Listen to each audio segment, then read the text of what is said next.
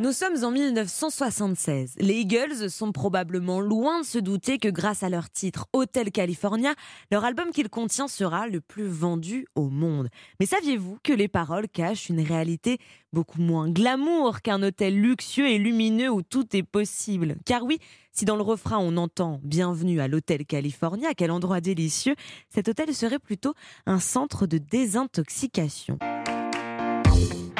Écoutez, dans cet hôtel, comme on l'entend dans un couplet, il y a des miroirs au plafond, le champagne rose sur la glace, mais il y a surtout deux phrases équivoques. D'abord, nous sommes tout simplement des prisonniers ici de notre propre initiative.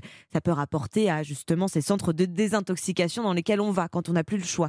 Et puis un autre couplet nous dit Apportez-moi mon vin, s'il vous plaît. Il me répondit Nous n'avons plus cet alcool depuis 1969. Et toujours ces voix qui m'appellent de loin, qui te réveillent au milieu de la nuit.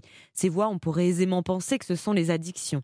Don Henley, le membre fondateur des Eagles, était plutôt discret sur la signification de ces paroles. Il n'a jamais vraiment rien dit.